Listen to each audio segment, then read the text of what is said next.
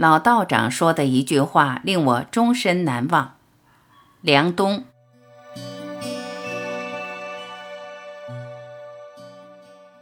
一，白天补阳气，夜晚补阴气。光线对人体影响极大，用好了很有益处。道家很多修行方法都是跟光线有关的。道家的人自有一套话语体系以及逻辑和经验。我以前的师傅张志顺道长说，一个人最重要的就是白天补阳气，夜晚补阴气。我问这是什么意思？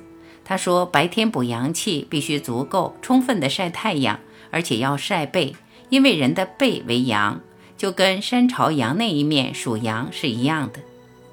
师傅告诉我，当你白天晒了足够的太阳，尤其是在某些节气去晒，整个体内的元神会升起来。道家理论当中，把我们内在的精神意识分成两套体系，一套叫元神体系，另一套叫食神体系。后者管知识逻辑之类后天的意识。但凡你想干点什么，欲望一起，食神就起来了。只有当你不做判断，不因判断带来的分别心而波动情绪，你的神识才会受控制。控制了神识之后，元神就会升起。我问他元神有什么用？他说元神有百用万用，一切智慧从元神来，一切生命健康、生命能量都从元神来。张道长说，如果你一方面充分晒太阳，又不去想事儿，而是治虚极、守静笃，你的神识也就是知识、判断和情绪起落就会变少，你就会放松，没那么焦虑。用道教的话来说，就是食神一落，元神即起。二，所有道家修行的方法都是培养元神。我后来了解，元神可能包含了免疫系统，包括固有免疫、干细胞，包括我们自身的抵抗力等，类似一个综合指数的概念。因为古人也没办法细分出那么多的维度。所以只能用一个大的名字来统摄它，把它叫做元神。所有道家修行的方法都是培养元神，而培养元神的核心，据张道长说，就是晒太阳。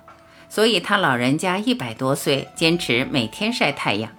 而到了晚上，他们的方法就是要照一定时长的月光。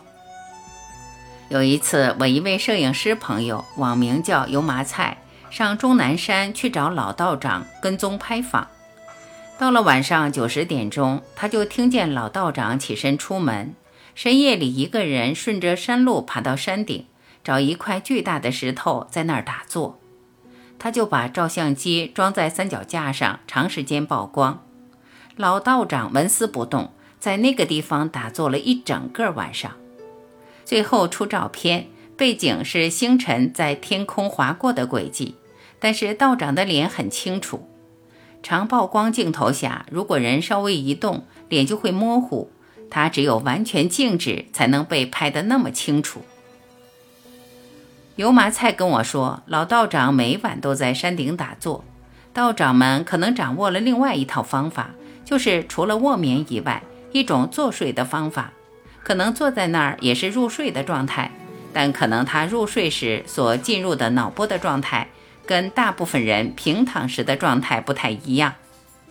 总之，这位道长那时已经超过一百岁了，精神好，记忆力好，爬山力气都够用。有一次，我陪百岁的老道长去看北京的另外一位修道的朋友，九十多岁躺床上。老道长出门后和我说了一句话，让我终身难忘：九十几岁就躺床上了，肯定方法不对。